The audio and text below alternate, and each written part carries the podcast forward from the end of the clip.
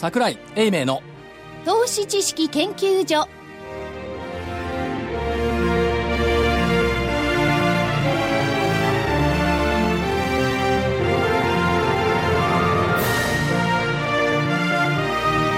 皆さんこんにちは。こんにちは。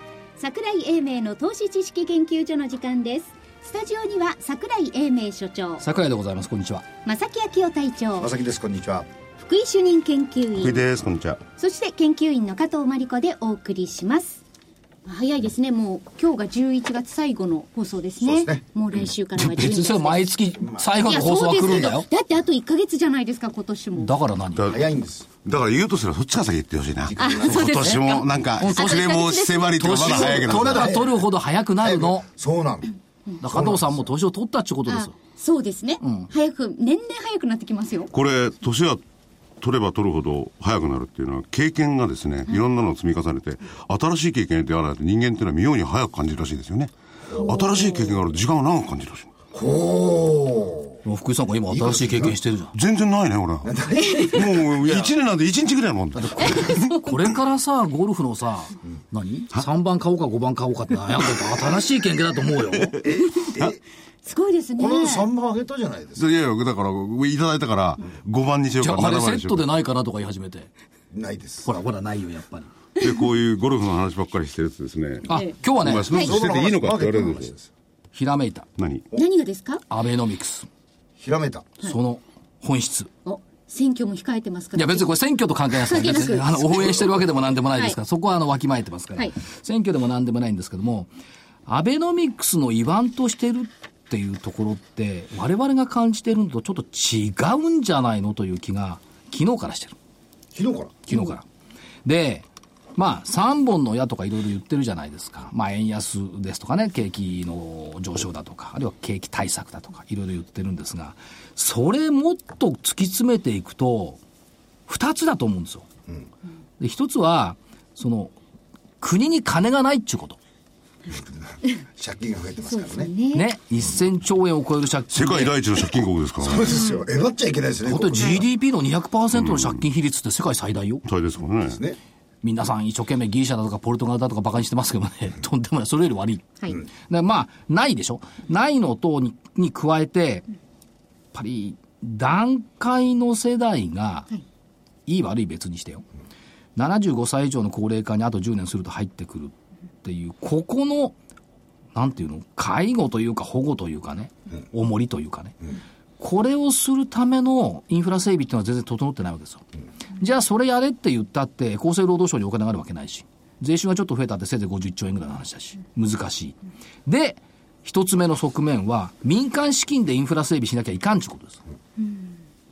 それが、例えばこの間のおヘルスケアリートだとか、そういったものに出てきてるっていう裏腹で、多分ね、海外の人たちも一緒だと思うんですけども、やっぱね、国民金融資産の1600兆円、預貯金が7、800兆円、これをどうにかせえよっていう話が、多分出てくるんだと思います。どうにかせいっていうのはどうどうするんですか、あまりにも日本はノンリスク資産が多い。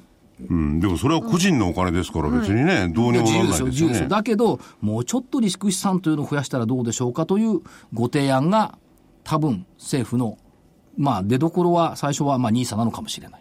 っていうふうに考えて、要するにノンリスク資産からリスク資産への移行、あるいはノンリスク資産プラスのリスク資産、まあ、昔だったらその銀行よさよなら証券よこんにちはって言ってたんですけど、その1対1の対決の度合いじゃなくって、共存をしてもいいんじゃないかと。大半が預貯金になってるんですが、じゃあ銀行の預貸率が伸びてるかというと伸びてない。その意味では銀行すら、まだ国債買ってんだもんね。今年最低利回りでしょ？そうです今日。まあ今日とか木曜日ね。木曜日ですねあそれどうなのよ？で、一方で政府にお金がないから、まあ年金もそうですよね。で、えっ、と、社会福祉まで面倒を見るのは限界がある。だったら民間資金活用しましょうよという流れがあって、だからリスクを取りましょうよ、投資をしましょうよっていう話がね、いろいろ出てくるんじゃないその社会福祉に関してね、はい。それとリスクとの関係、僕わかんない。どういうふうに捉えればいいんですか？いや例えば、じゃあ老人ホーム足りないですよね、あと10年経ったら、で厚生労働省、これみんな建てろって建てらんないですよね、その意味ではひっくり返して、リートなんかのね、この間ヘルスケアリートみたいなのあれ、民間ですよね、民間資金ですよね、民間資金で器のお金を出してもらって、で運用は業者さんにやってもらって、そうすると政府からお金出ることはないですよね。まあないですね。そちらの分だけハードそうそうハードな。な今度は逆に言うとソフトの部分の、この介護者に対する支援っていう部分のところでは、もちろん。だけど、上物作ってね、老人ホーム作ろうに比べたらよほどお金の出は少なくて済むでしょっていう。いや、でもね、その前に、要するに消費税の導入ですら、税と社会福祉の一体確保のために導入してるって言ってるんですからね、それを賄うっていうことですよ。い無理でしょ。や、無理かどうかっていうことになると、計算上はあれで合ってたはずなんですよ。計算上はね。うん。それで、おそらく2020年のプライマリーバランスも、それで OK なんですよ、計算上はね。ただこれが借金返せる。じゃないですからね。なないせるんです。ないですプラマイゼロって収支のバランスを取れるってことですね。取れるだけですから。あるいはもう一つ考えると、はいどうなんだろう、夫婦二人の標準的な、まあ、ちゃんともらえる年金で、月20万ぐらい？22、3万ですね。?23 万。今今はね、もっと減りますけどね、今度ね。はい。で、じゃあどうでしょう。一般的な調査で、満足なシニア生活を過ごすためには、月40万ぐらいが必要という調査がある。そうですね。あの調査がね、でもよくわかんないんですよね。ええあのーでもね、これ10年でね、5万円ぐらい上がりましたね。2000年前後の時は、だいたい35万円ぐらいだったんです。これはまあ月に1回旅行ができるとかですね、まあ多少ゆとりのある生活を考えた時に、必要とされる、うー人たちのお金、特にあの、一番自分がやりたいなって言ってる人たちを、その対象にして、アンケート調査した結果が35万円ぐらいだったんです。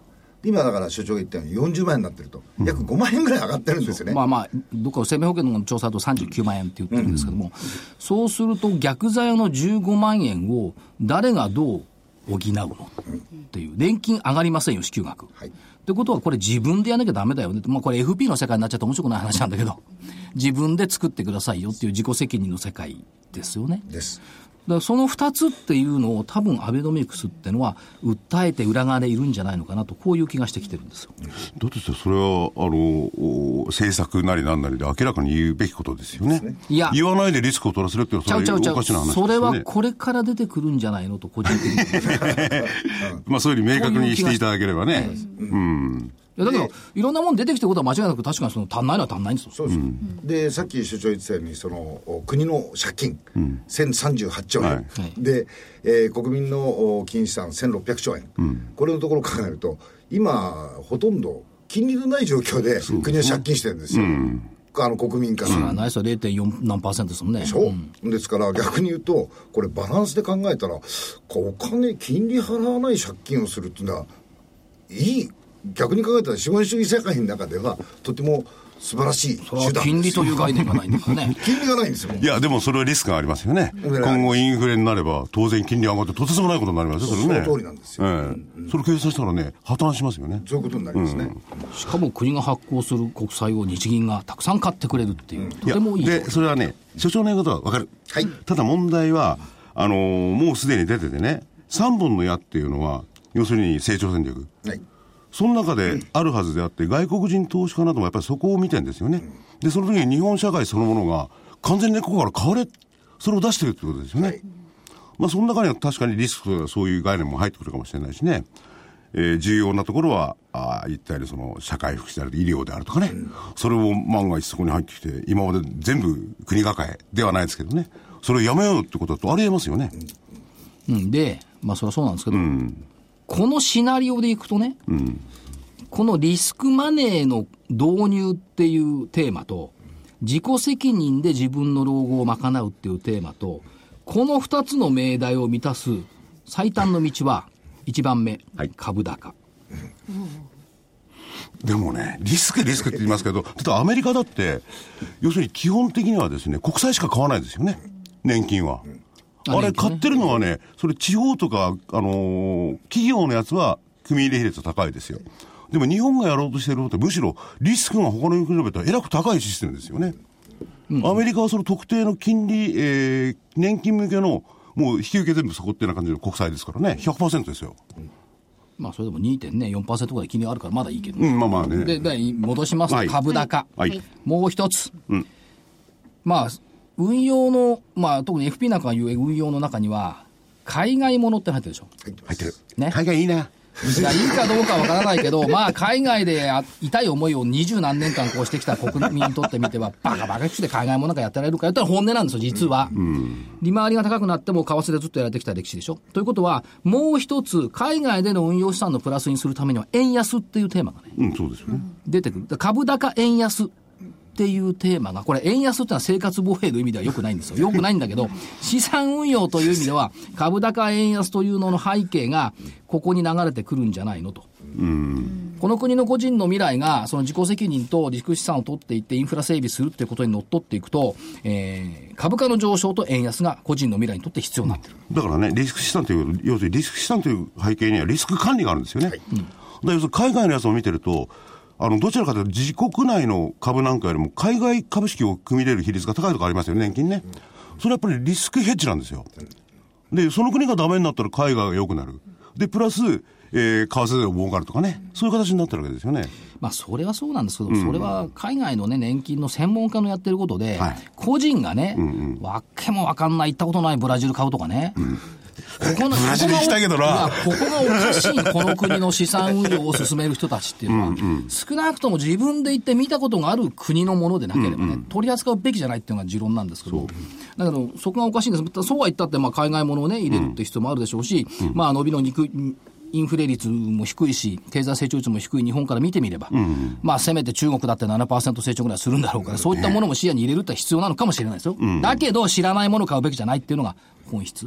まあ、バランスから見ればね、あのしあの主力をそちらに持っていくのはあの本末転倒だと思うんですが、まあ、バランス上のところを見ればあのあるう一定の比率は外のものを持ってもいいのかなというのは個人的いには、やでもその時にね、例えば上場企業があるじゃないですか、特に一部。はい、だパッと見たらね、成長の度合いなんかもう分かってると思うんですよ。じゃあ一部企業がね、ソニー。これから立ち直って、また世界に簡単なソニーになるかってならない可能性が高いですよね。そこはね、そこに投資できないじゃないですか。違う違う明らかにそこは選択肢の提供を業界がしていないってことしてないですよね。例えば今話題になってる NISA、半分も余ってるでしょ？そう。半分なんで余ってるかっていうと、口座取りに奔走して、その後のフォローしてないですよ、業界が。でもね、とは言ってもやっぱりいい企業っていっぱいあるんですよね。ありますよ世界に簡単る企業になるかもしれないけど、ありますよね。だから、それを。教えてねえんだもん。じゃじゃ教えてちゃんと整理をしてください。NISA でもいいですけど、資産運用に必要な選択肢。これ FP が喜んで聞くと思いますけど、いまずは2つ。はい。成長を取るのか、安定した高配当を取るのか、どちらを選びますか？えどっちか一つじゃなきゃいけないんですか？いや、両方でもいいです。うん両方でいいよ。これはあれですよ。社長が言ってるように時間軸を計算にあの、考えてね、うん。でリスク取るんであれば時間分というかね、散して、そういうね、和法を使ってないんじゃないかと現場で。そう。使ってる？レベル低いねそういう人いや、でもそうなってきたらね、例えば若い人はそれ、時間軸をね、長くするからリスクは減りますよ。しかし、中高年になって、はい。まあ、限られますよね。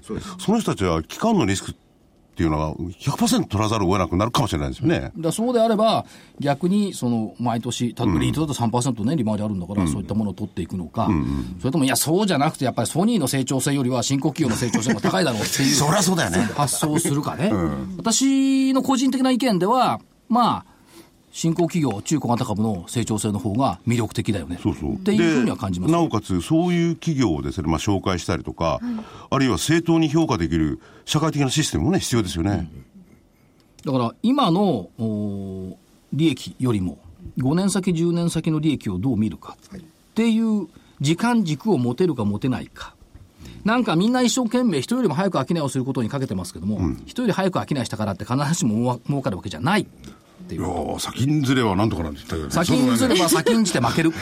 先に先に走ったいや。ら、一番最初に落とし穴に落ちるかもしれない。すいません。だってヘッジファンドの HFT、ね、あの超高速取引が神様のように、あるいはアルゴリズムが全てのように言われてますが、あれを駆使したヘッジファンドが運用悪くて、みんな解約するんですよ。日記にも出てましたけど、もうこの流れは今月今年の中旬ぐらいから半ばぐらいから出てまそう。したねまあ、もともとのシナリオが間違ってるんですよ。金利上昇、株高のシナリオでやってるから儲かってないんだけども。だけども、決してその急ぐことだけがね、す、べ、てじゃないし、別に時間軸が長いんだったらゆっくりと。いやだからそれはまた資金の規模量よりますよね。個人が速さを求めたってもう無理ですよね。大きいところのね、例えば1セントだったらでかいですけどね、個人の1セントなんか、へですよね。100万円のいいいいあれすいません。あのね、はい。10年先、20年先の自分の生活の面倒を見るのに、明日の1セントを気にします。バカバカしくてしょうがないでしょ。やめてくんないかな、それ。ね、10年先、20年先の自分の生活っていうのは、やっぱり、あの、レベルとしてはね、2倍、3倍、5倍、10倍っていう発想しないと、わかんないですね。でも、1銭とか5円とかで、それこそみずほの10銭で儲かるかいって話ですよ。でも先ほどのね、ほら、月に40万欲しいってね、はい贅沢なお年寄りが多いのかな。そうですねあれ、生命保険のいろいろデータ出るんじゃないですかあれ、鵜呑みにした方がいいですよね。本当にそういう生活なんかやってる方は世の中にごくわずかですよ。いや、だけど質素に暮らしたってさ、例えばその、持ち家でもあっても、マンションだってさ、ななんつうのあれ、教育費みたいな教育費とかあるじゃん。はい。あんだって4、5万かかるんでしょ？うん、まあ、かかりますね。ね、修繕積立金とか入れて。あと光熱費もかかる駐車場借りたら最低1万円ぐらいかかるでしょ、まあやっぱり39万ぐらいかかりますよ、これ。駐車場を持つからですよ。そう、車はいらないんだもん車いらないでもお二人でも持ってるじゃないですか。いらないんならじゃあ全部電車で生活してみなさいよ。それも例えばね、あの、100 10年後とか20年後ね、はい。みんなで一緒に使う車の出てくる可能性もありますからね。今あの結構カーシェアってね、始まってますもんね、いやだからっつったってお金いるのよ。まあ確かにそうで一すよね回乗ったら数千円から1万円いるのよ。で、ガソリンをちゃんと入れて返してガソリンじゃない電気だもんあ今度電気ですね 充電してそしたら人の上でかっぱらってないです。いやも、もっと高いかもしれないよ。ね人んち止めといて。それで非接触型の電池があるからね。ちょっと混乱させました。まとめてください、今の話。は止めると、結論はもう何も言わないからだ株高、はい。円安というのは、国策としてね、求められているんじゃないでしょうか。求められているかどうか。やっぱりね、輸入物価高くなると困るんだよな。いやそれは生活面はそうなんだけど、運用面からいくとね、いや、でも今たまたまね、それで我々平気な顔して言ってるけど、それは原油がたまたま安いからですよ。原油は安いし、それから小麦が不作じゃ豊作で安いし、パンも値上がりしないけど、実際は大変ですよ、円安って。そうなんですよね。まあ、限界線、まあ、かろうじて限界線がどこ ?125 円ぐらいでしょ、まあその辺でしょうね、本当に今ガソリン1リッターようやく140円になってきたけども、普通のガソリンはね、福井さんと違って早送じゃないから。普通のガソリンは148円とかなってきたけど、まあ、ひょっと、ほっと一息ついてます、ここ、原油安でね。そう、上がってきたら大変ササウジが今必死なんで出してるけど、あれ、ぴょっとひねったらどうなるか分かんないですよね。まあ、ということを見ながらですね、今ちょっと冒頭で申し上げたはい。成長性ということ、時間軸をもっと長い視点で、今日明日がうんたらかんたらっていうね、その、日ばかり商いの話じゃなくて、まあ日本の企業はいいことをたくさんやっていて、それがまあ将来の、えーまあ我々の人生、か生活にもつながるっていうことを考えられる企業さんに今日は、いや、これはね、先ほど僕が言ったソソニーみたいなね、上場の一部、企業はね、まあ、さらっと流して、それ以外のところの成長感を見つける、これがポイントですよね。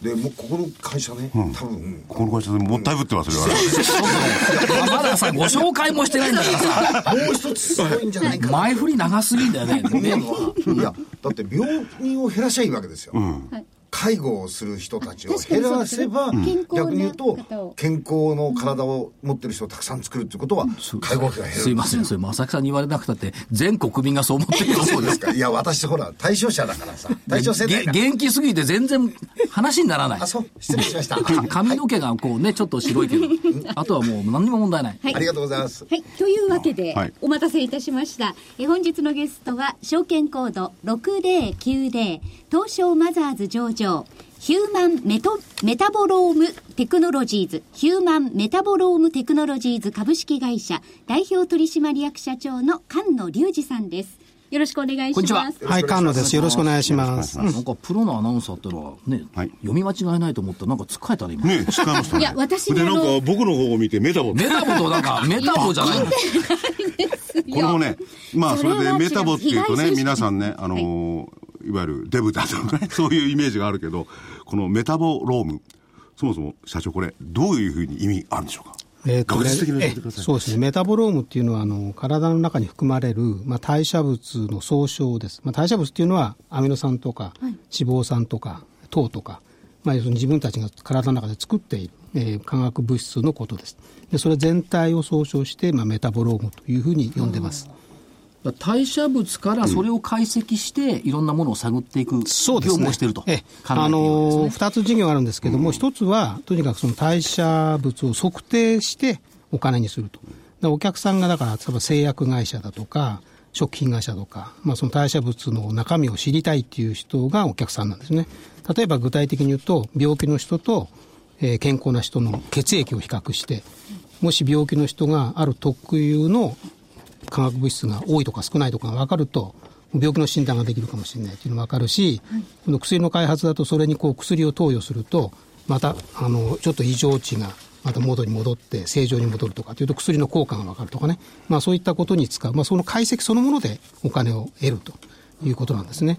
で、それはどちらか短期的な事業で、もう要は今日まさしくそれで収益をなんとか上げて会社のエンジンがそれで回ってるわけですよね。ただそれだけだと、さっきの話じゃないですけど、長期的に、この会社大きく化けんのっていうと、なんか大したことないんじゃないの？それ膝膝に稼いでるだけじゃとなるので、それじゃ大したことないんじゃないの？ということで、それでバイオマーカーというね、要するに診断に使うものを見つけて、それで診断に使えるようにしたら、さっきの話じゃないですけど、要するに健康な人をいかにたくさん増やせるか、ということになっていくわけですよ。このバイオマーカーっていうのは、あの、すでに結構いろんな検査をして、病気のターゲットって結構決まってるんですよ。もうあるんですよ。ええあの、もう今皆さん、こう人間ドックとか健康診断でいろんな物質を測って、その健診断してるわけですよね。はい例えば、えー糖尿病だったらグルコースを測って、血糖値を測る血糖値といあとはあの尿酸値を測ったら痛風が分かるとかね、はいまあ、そういうもう代謝物はすでに測ってるんですよ。ただあの病気でもそういったバイオマーカーが分からないものがいっぱいあるんですよ、まだまだ。で典型的な一番有名なのがうつ病。うつ病。うつ病わかんないですね。これはもう、うつ病ってほら、もうお医者さんが問診だけで、えー、なんか眠れますかとかね、あの、なんかだるくないですかとか、なんか自殺したいと思ったことありますかみたいな質問をしながら、要するにうつ病の診断とするわけですけど、結局、お医者さんもブレちゃうし、患者さんもブレるので、て客観的な評価がなかなかできない、診断がね。で、そこを血液で、ある物質がうつ病だったら、例えば低くなるとか高くなるとか分かれば、客観的な評価ができるわけですよ。でそうすると、もうすごく的確に診断ができるという、まあ、画期的な実はことが起こるわけですよね。患者側からしてみると、お医者さんが何の検査もしないで、いや、もう治ったと、薬飲まなくていいよって言われると、不安ですよね。そりゃそうですよ。それから自分でもいいと思ってるのに、いや、まだ治ってないって言われると、なんだこの野郎と思っちゃいますよ。ね。それを客観的に。そうです。全くその通りで、あの特にうつ病の場合には、あの薬を治療して飲むと、本当よくよくよくなるんです、すぐに。はい。本当は良くなってないんだけども、要するにこう体調的には良くなるわけですよ、えそうするとあのやっぱやめちゃう患者さん多いんですよ、でそれをお医者さんはそれじゃ困るんで治ってないからね、ちゃんと飲み切らないと。でそこは判断するのはなかなか難しいんですよ。で患者さんの考え方とお医者さんの考え方がちょっとずれるんですよね、でそこに客観的なデータがあればもうそのお医者さんと患者の信頼関係を別にして ちゃんとそこにピチッとこうねあこれなら大丈夫っていうことが分かるじゃないですか。はい。でそこでその薬の例えばやめ時とか量を減らすとかいうのは判断することもできるんですよね、でそういったことにも使えるので結構いいと思うんですよ、うん。僕はね、知識がなくて、あの、患者さんとかそういう方に失礼かもしれないんだけど、一般的も含めて、心の病っていうのはね、はい。うん。要するにそれ病という認識、今広まってきてね、あとははい。当然のことになったんですけれども、それが数値とかね、そういうもんでチェックできるっていうのは違うでしょって感じはしてたんですけれども、できるんですね。できるんですね。すごいな、これ。本当画あ期的だよな。の本当画期的だと思いますよ、今までのやっぱ診断方法っていうのをやっぱなんか変えていかないと、なかなかやっぱり難しいんですよね、あのやっぱりお医者さんと患者さんの信頼関係がまずあるっていう前提でいきますけど、まあ、最近あの、ね、メンタルクリニックってあちこちできてますけども、もう本当にその、どちらかというとこう商業的なね、えーことで開業している方もなんかいらっしゃるっていう話もあるので、まあ、そういった時にあのやっぱりもうちょっとちゃんとした診断ができるっていうのは結構大事なことだと思うんですよね。さて、そういう中で、うつ病のマーカーについては、こう、汎用性が出てくるんじゃないかっていうお話もあるかと思うんですが、はい。さらに拡大してくる汎用性、これはどういう方向で動いてるんですか、今？あのーうん。まあ、実際には一つはとにかくあの早期診断ができるようになるということなんですよね。あの要は例えばね、皆さん、あの自分がうつ病かなと思ったことないと思いますけど、えー夜寝られないとかいうことが起こったときにどうするかって言ったら、せ専門医に行かないと思うんですよ。多分普通の内科医に行くと思うんですよ。ですよね。かかりつけのお医者さんに行って、寝られないんですよとかっていう、そうするとお医者さんは、じゃあちょっと、まあ様子見ましょうって言って、睡眠導入剤をくれて、そうもうコロリと寝られる。もう普通の人はね。で、そうすると、もしうつ病だったら、やっぱそういうものじゃ治らないので、どんどん悪くなっていくわけですよ。で、そこが、内科医が、じゃあ、ちょっと、あの、まあ、だるいって言うしね、じゃあ、血液検査してみましょうって、他のものと全部一緒に測って、その中にうつ病のマーカーが分かれば、もしかしたらあなたうつ病かもしれないので、専門医に行った方がいいですよっていうことで、早期診断ができる。で、それがかなり大きな、そういうものなんですね。で、最終的には、健康診断に使えると思ってるんですよ。えー、一つの項目に入ってくる、ね、一つの項目に入ってくる。そうすると、あの、よっても予備軍っていうのもある程度分かってくるので、会社側も、やっぱりなっちゃったら困るので、はい、やっぱできるだけ前もってそういったことをチェックしたいっていうことがあるわけですね。自分もやっぱ知りたいっていうのもあるわけです。で、その時にやっぱ検診っていうのは病気になる前にこう見つけるものなんで、はい、まあそういったことにも使えてくる。そうすると、そのまあ、こう、事業的な観点から言うとね、検体数がすごい増えるわけですよ。うんうんうんで病気になってるだけだったら、ね、検体数は大したことないけども、要するに、健康診断で使えるったら、もう健康な人全員がやるわけだ。から、すごい数が増えるわけですよ。そうすると事業的にはものすごくそれが価値にもなるし、世の中のヘルスケアの全体を良くしていくためにも貢献できると。いうことで、まあ、すごくいいことしてんじゃないかなと。これ、みんながよくなるわけですね。ええ、患者さんもいいし、お医者さんもいいし、御社もいい。一つだけ、もしかしたら製薬会社はたくさん薬が消費されないっていうふうになっていく方向に向くかもしれないでもまあ 診断薬を今度ねそうです代替にすればいいそうですっていうのがあるでしょうから、うん、でまあそれは今のところはそのうつ病系といったところで出てきてますけども我々興味あるところではですねがん研究これはどうなんですか？あこれもですね、おかげさまで、この間あのニュースリリースしましたけれども、はい、あのまあ、今、とにかく製薬会社っていうのは、とにかく抗がん剤をいかにいいものを作るかっていうのが、もうしのぎ削ってるわけですね、でものすごい投資してるわけですよ。それで、実はあの日本でも、まあ、やっぱり抗がん剤を作ろうということで、いろんな研究してるわけですけれども、その中の一つ、国立がんセンターって、もうそのがんでも一番有名な病院ですけれども、そこと、えー、クラシエっていうさんっていう会社があるんですよね、はい、これは漢方薬の会社ですけども、はい、えー、そこと実はあの抗がん剤の研究してて、まあ、ある一つの物質を見つけたわけですよ。でそれをコンパニオ診断薬を作ろうという。で、コンパニオ診断薬って結構難しいんですけど、何かというと、抗がん剤ってものすごい高いんですよ。もう一月100万とかね。もうとんでもない値段がするものだし、それからもう一つは副作用がものすごく大きいんですよ。したがって、副作用がある人にその高い薬を飲ましたら、もう患者さんは苦しんで、なおかつお金も取られるって、もう最悪のパターンになるわけですよ。で、コンパニオン診断薬っていうのは、効く人だけまず初めに選びますよと。副作用の起こらない人だけ選びますよということで、要するに患者さんのまず負担が低くなるんですよね。だからもう一つは、要するにあの余計な薬飲まなくて済みますから、はい、それだけ要するにコスト的にも助かるわけですよ。でそういったその前もって効く人効かない人を選ぶという診断を先にしましょうと。いう診断薬を実は開発するということを、まあ、共同研究をすることに一応しました。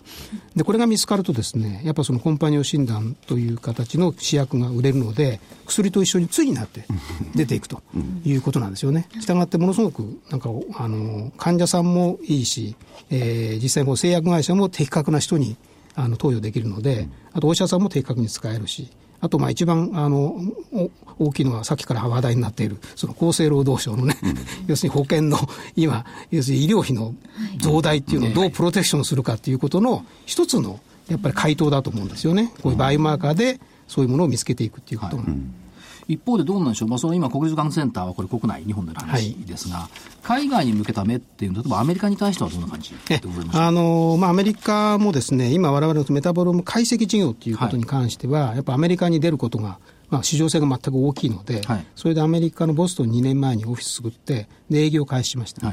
でそのためにあの実はがんのメタボロム解析をするパッケージというのを作ってですね、はい、要するにアメリカってやっぱがん研究費がめちゃくちゃ高いんですよ。めちゃくちゃ多いんですよ。で、したがってそのお金の少しでも、まあ、うちの方に回るようにということで、それの、えー、専用のパッケージを作って、まあ、アメリカで発表したということです。で、それでまあ、おかげさまでようやくちょっとそれが売れ始めて、まあ、今年のですね、まあ、成績の中にもアメリカの企業も入ってくるという形になると思います。アメリカのがんの研究費は日本の18倍18倍。これを今取りに行ってるわけですねそうです、はい、取りに行ってるで世界中だから人類に、えー、貢献しそう、うん、まとめると一つはバイオマーカー事業という意味での大うつ病診断薬、はいこれの開発。そうです。それから、まあ、北米を含めた展開ということでは、この、がんのやつは C スコープシースコープ。というふうに言ってますけども、この展開。はい。そして、基盤としてのメタボローム解析事業。はい。これで、えー稼ぎつつ、この辺の展開を図そうですね。ということですよね。ですから、もう完全にその今日のまあ収益を担保して、はいまあ黒字化できるまあ会社の体質をまず作って、はいそれで将来の成長のためのえーバイオマーカー事業というのにお金を入れて、それを今、着々と開発をしているということですから、まあ、いわゆるこう安心感と将来の成長性と、こう両方が保てる。まあ、バイオベンチャーということなんですよね。バイオベンチャーだとどちらかと赤字でね、ずーっとはい最後はい、ドーンといきますよとこういうケースが多いんですけど、それだってどうしてもね、やっぱり将来、本当将来いいんだけども、途中で倒れちゃ困るので、しかも、一番いいところの手前で知見のお金が一番かかりますからね。そうですね。そうなんですよ。で、そこがやっぱり今、我々としてはそうではなくて、やっぱベースビジネスがあって、それで将来も成長できる、ネタをちゃんと持って、それを育ててますということなんですよね。で、えーっと、ここで初めてお話しますが、御社の本社は実は山形県の鶴岡市。そうなんです。これ、鶴岡市も全面的にこう、なんとなくこう、御社のことを支援しているようなイメージを受けるんですが。えあの慶応大学の生命選択学研究所というのがあって、でそこを山形県と鶴岡市がサポートしてるんですよね、はいでそこから出た技術を使った、まあ、バイオベンチャーなので、まあ、そういったもあの間接的にあの要するに公的な、えーサポートが、まあ、得られるとあともう一つはやっぱり地方今それこそねあの地方創生の一つで、えやっぱりこう鶴岡のですねところからそういう一つのこう事業ができて、それで、えー世界に発信する技術ができて、それでビジネスが本当にできていったら、やっぱり変えるわけですよ。で地方活性化の一つのまあ、なんかモデルになるんじゃないかとこう思って、我々もそれ楽しみにしてるんですけど、ね、御社もこれ、えーっと、鶴岡のおところは、鶴岡メタボロームキャンパスの中にある中にあります。うん、すね、本社研究所。そうです。ということで。もうぜひ来てくださいよ、はい、今度。伺おうと思ってます。クラゲドリーム館とかですね。そ岡れで話戻っちゃうんですけれども、ごめんなさい。あのーバイオマーカー、その、そううつ病ですか。えうつ病うつ病の。それっていうのは世界的に見てどうなんですか？他にやってるとこあるんですか？えっと、代謝物からやってるところはないですね。あと遺伝子からやってるとか、タンパクで見てるとかっていうのはありますけど、まだ決定的なものはないです。で特にあの遺伝子から見る場合には、遺伝子いくつか組み合わせてみるので、やっぱ実際に診断システムを作るとなると、結構難しいんですよね。とはやっぱ代謝物1個なので、診断システムは割と作りやすいっていうこと思うんですよ。っていうのは、やっぱそのアカデミックな研究だったら、例えばもう別にそんな関係ないので、安く作る、安くできなくたっていいので、いいんですけど、やっぱそういう観点からすると、1個のバイオマーカーでそれが見つけられるっていうのがもう結構画期的で、でさらに実は、あの我々今いいなと思ってるのは、そのバイオマーカーを見つ代謝物を測定する方法を一応ある程度できてきたんですよね。でそこも一つの進展で、あの見つけただけだったら、もうなんか、アカデミアの世界はいいですけど、やっぱり事業化ということになると、それで具体的にどうやって測るのみたいな、安く測れなんか意味ないねと、保険点数つかないじゃないみたいな話になるので、それが一応できるような仕組みがようやくできてきたところなんですよね。だからかなり大きくまあ進展しているので、まあ、楽しみだと思うんですけど。あだから会社なんかの健康診断にも先ほどおっしゃったそうですね。ですね、汎用性がだいぶ広そうですから、ね、今だからね、あのー会社でも何でもやっぱりこの心の病を抱える方多いですからね、対応大変なんですよね。いや、だから福井さん、それね、うつ病だけで考えてますけども、これ、うつ病が広がってくると、社長、これ、他の病気への適用っていうのそうそうも出てくそうなんでるんですよね。そ、そ、そっちの方向にこう進んでいこうか。あのもちろん、だから、うつ病の一つの、まあ、我々の技術の、要するに、えー価値の証なんですよね。で、これが一個できれば、やっぱ次のバイオマーカーっていうのをどんどん探索しているので、新しいものを今いっぱい見つけてるわけですよ。したがってですね、まあ、我々のこう、言葉で言うと、えー、我々はその、要するにバイオマーカーを見つけるエンジンを持ってるわけですよ。それで、この、まあ、エンジンというか、鶏ですね、金の卵が鶏、で金の卵が、最初の卵がうつ病、で次、次がんとかね、いろんなのが出てくるわけですよ、でそういったものが出てくる、その鶏持ってる、鶏が大きな価値を、卵ボロボロ産みます、みたいな。金の卵をボンボンで。それでなおかつ金の卵である背景としては、利用者にとっては非常に安価で使えるわけですよね。そうです、ものすごい価値になると思いますよ。いや、これからね、健康保険もね、アメリカなんか見ててもね、大変ですからね。で健康に行きたかったらね、とにかく早めのチェック、早めの対応、はいそれでちゃんとした薬を取る。そうです。で、終わる時にはさっと終わって、あと長生きするとか、そういう対応ですよね。全くその通り。そのどの段階でも全部ね、そうです所長のところのものは必要になってくるわけで。バイオマーカーがやっぱり一つのこう要するにヘルスケアの、えー今の医療費をね、いかに削減するかっていう一つのやっぱりソリューションだと思うんですよ、バイオマーカーっていうのは。あのまあ、それが我々の一つのこう、それを生み出している価値なので、まあ、世の中の社会貢献も結構大きくできるかなというふうに思って楽しみですけどね。もしも社長のところのバイオマーカーが健康診断に入ったら、健康診断に行こう。え行ってないの？行ったことない。それはダメですよ。まあ行ったことありますよ。10年ぐらい行ってないかな。本当？3年ぐらい前ですか？病気になったのあれ健康診断じゃないもん。いや診断してないからですよ あれはし、あれはね、してでも関係なかった健かな。康診断してても尿管結石が出るの？あれ、根性が悪かったから。まあ、根性が悪くて。根性が悪くて病気になるケースはありえないですけれども、所長の場合にはそれでたまたま当たったかもしれない。それかいや、でも、我々一般、まあ患者っていうかね、一般人からしてみると、まあこの技術がどんどん進んで、いろんな解析をしてくれるようになると、楽ですよね。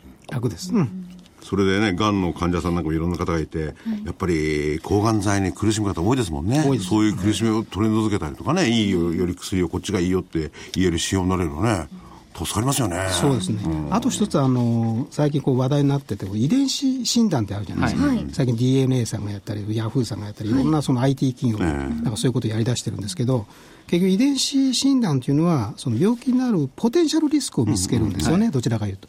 で、代謝解析っていうのは、要するに今のあなたの状況がどうかっていう、だから要するに、そのポテンシャルリスクはあくまでもリスクだけなので、実際になってるかどうかっていうのは、代謝がやっぱりちゃんちゃんとコン将来トロールしてるわけです。るかもしれないっていうのを見つけるのと、今すでになっちゃってるよと、これ違うわけでね。そう。ですす今の状況をモニターするのが代謝なんですよね、だからそういう意味では、測定からすると、遺伝子は一回測ったら、もう、あとこんな変わらないので、いいですけど、ただいつ出るか分かんないそうです、ただ要するに代謝は、ある程度定期的に測るということ、だから測定という観点から言うと、代謝解析の方がマーケットが大きい。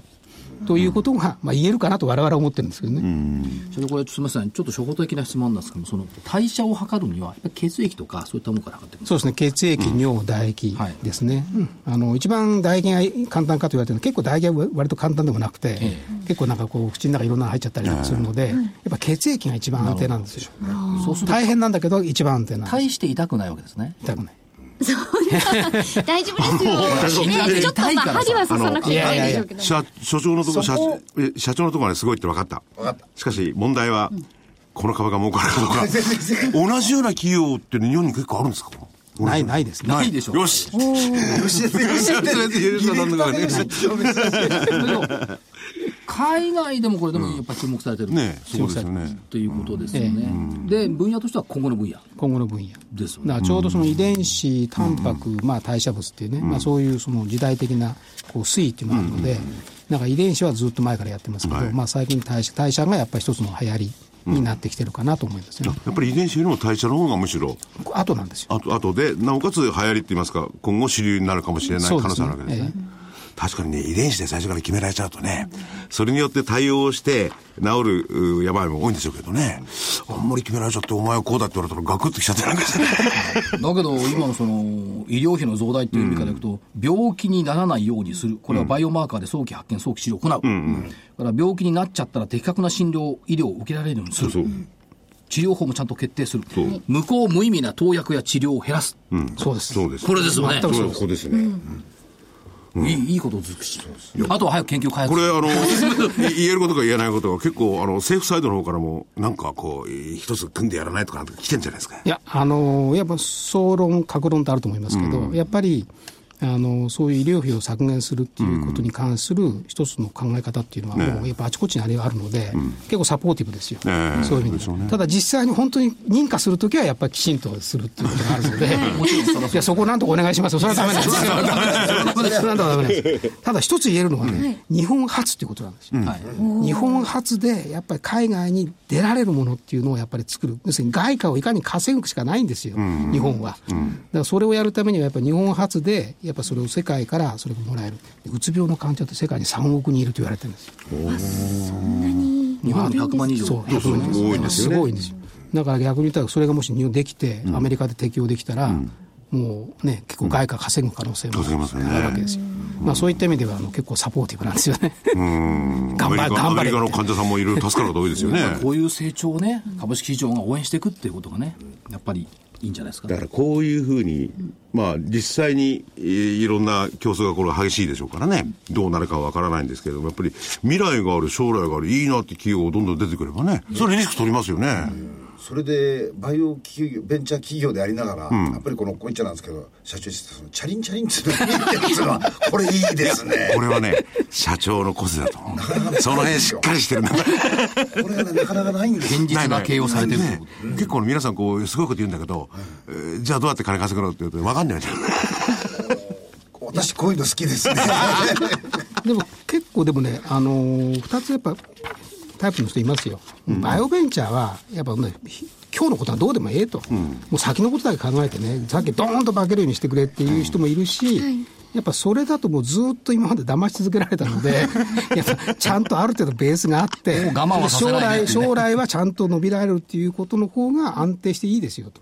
二つありますいろいろこう、あの IR してて、うん、いろんな意見ありますね。えー、ですから、でも、あの私としては、やっぱり、やっぱ株式市場に、ね、出た限りは、やっぱりちゃんとした会社としてね、それ、またバイオマーカー出なくても、ある程度成長はできる、まあ、大金持ちにはならないけど、小金持ちぐらいにはなるぐらいなね、やっぱ形にはしたいですよね、うん、やっぱ責任があるんで、うん、最後にですね、あの HMT の存在意義っていうのがあるんですけど、未来の子どもたちのために最先端のメタボローム解析技術を用いた研究開発により、人々の健康で豊かな暮らしに貢献する。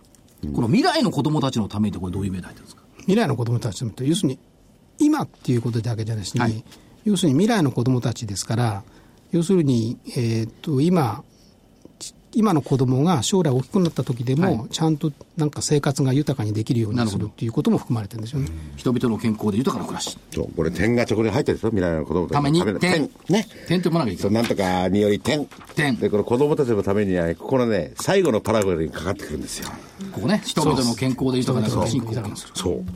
素晴らしいですよね。健康診断行こう。で、あの ね、社長ご自身は未来でじゃなくて、今どう稼ぐかばっかり。そうなんですよ。ね日夜苦労さ日夜苦労さいや、でもまた今度ぜひね、あの、もっと詳しい話を、そうですね。お伺いしたい。でもぜひね、皆さんね、鶴岡に来てください。鶴岡はちょっと見学に行かなきゃいけないですね。工場とか研究。僕は山形、通り抜けたら行ったことないです。慶応生命先端系もうちもそうなんですけど、やっぱその機械がずらっと並んでるんでこれもう本当世界でトップですからね。もう本当に。もう日本でこんなとこあったのみたいななりますよ。そうね、鶴岡行くのはね、夕暮れなの石垣島行きより安いからね。あ、そうですね。飛行機1時間。1時間。1時間。石垣島3時間。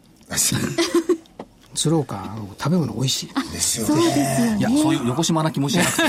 横島研究所見に行くぞ、私は。所長、はい、所長からその言葉は聞きたくないな。なんで？なんでもこ。んなエルンストな人はいまへんで。あ、そうですか。はい、そうだ、全部自分の金で行くんだからね。自腹俺が威張ってもしょうがないけど。ということでね、本当に楽しい話をね、またぜひじっくりとね。楽しいね、興味深い話。興味深い話ですね。はい、うん。どうもありがとうございました。どうもありがとうございました。え本日のゲストは証券コード6090東証マザーズ上場ヒューマンメタボロームテクノロジーズ株式会社代表取締役社長の菅野隆二さんでした。ありがとうございました。どうもありがとうございました。えー、このまま続けていきましょう。えーと、来週の見通し一緒。あ、予定からか。えっと、29日が国内の失業率、アメリカはお休み。サンクスギビングでしたっけ、はい、週末、これね、はやぶさが打ち上げなのよね。はやぶさ2号ね。はやぶさのシステムっていうと思い浮かぶ会社が一つあるんだけど、また打ち上げるんだ。和歌山県知事選、それからスイスの金準備売却禁止法の国民投票。うん、えっと、月曜日、まあ、国内法人企業統計、アメリカの ISM 製造業 PMI、それから中国の製造業 PMI、これ国の方が発表するやつですね。2日の火曜日、マネタリービース、マネタリーベース、衆議院選挙告示、それから3日水曜日、アメリカ ADP 雇用統計、それから ISM 非製造業 PMI、4日木曜日 ECB 定期理事会、5日金曜日景気動向指数、それからまた雇用統計と貿易収支、消費者信用残高ということで、えー、見通しは一緒。下、11月月足要請基準の16,862円、もうちょっと上でもいいんですけどね、前に。上は安倍内閣、第一次安倍内閣時高値。2007年7月9日、18,261円。上行きますか。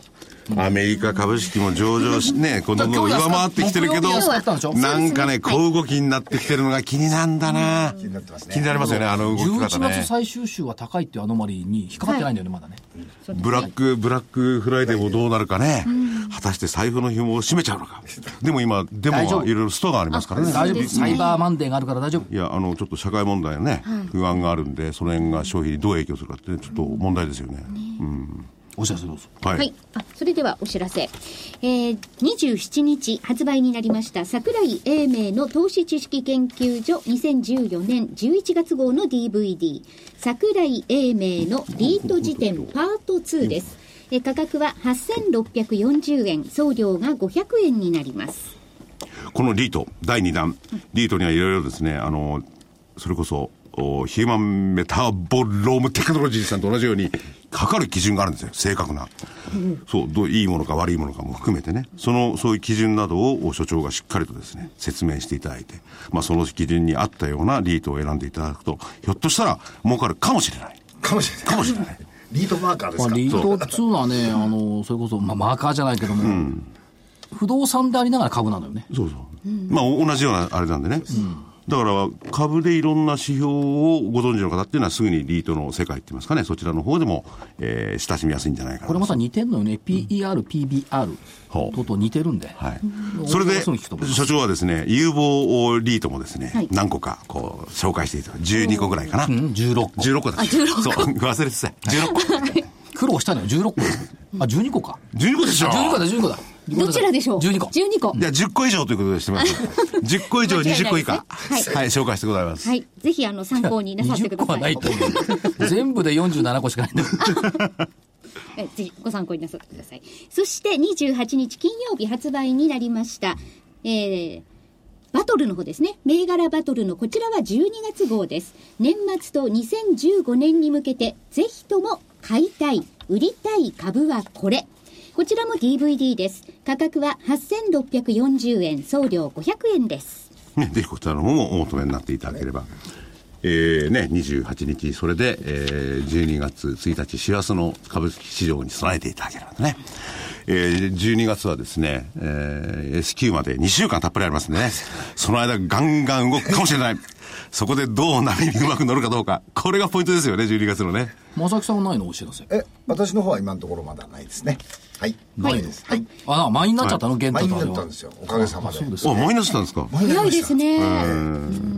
ということでね。お求めの方は、先生、電話番号をご紹介させていただきます。お求めは、ラジオ日経通販ショップサウンロードまでお電話をお願いいたします。東京03-3595-4730。03-3595-4730番。月曜日から金曜日の平日午前10時から午後5時30分までお電話をお待ちしております。リートを今買わないとあなたは乗り遅れるかもしれない。これ脅し、脅し合いぐらいですよ、脅しは。びっくり声で言われる。脅し合いぐらいですけれども。昨日ね、ぜひ、ね、あの、勉強していただければ。札幌って来たの。はい。で、金融庁とね、北海道財務局主催のシンポジウム行ってきた。はい、そしたら、まあ、あの、金融機関の人がね、半分ぐらいお出になってたんですけども、うんうん、信用金庫のね、役員さんが、はいこう手を挙げられました、うん、いつも聞いてるんですよ。何を？番組。何をありがとうございます。ザマネーじゃなくてこっち聞いてるし。ありがとうございます。そうじゃないけど、でいや来年はアノマリーはどうでしょうかっていう質問されて。さすがアノマリ。ーあ我々の意図を知ってんな、うん、実は来月号はアノマリー特集でいこうと思ってるんですよ。はい。もうぴったしの質問でしたね。ぜひ、あの、予告はしてきた金融庁の方にお買い求めくださいって言って金融、信用金庫の人信用金庫なんですよ。金融庁じゃないですよ。金融庁はあのまり気にしないと思うよ。それは困るよ。はい。みんな全国いろんな方が聞いていただいてます、ね、今日も放送聞いてくださってるかもしれないので、来月号は、アノマリ。アノマリということですので、ぜひお求めいただきたいと思います。あの、お求めいただくの心苦しいんですが。いや、お求めいただくと決まってないからね、でも年末になるとやっぱりアノマリって恒例ですよね。ねそうですね。さあ、それではお,、えー、お別れの時間となりました。今週もね、皆さん、ぜひあの、風も流行ってますので、からお体に気をつけて、来週もぜひ番組をお聞きいただきたいと思います。はい、それでは皆さんさようなら。失礼します。失礼します。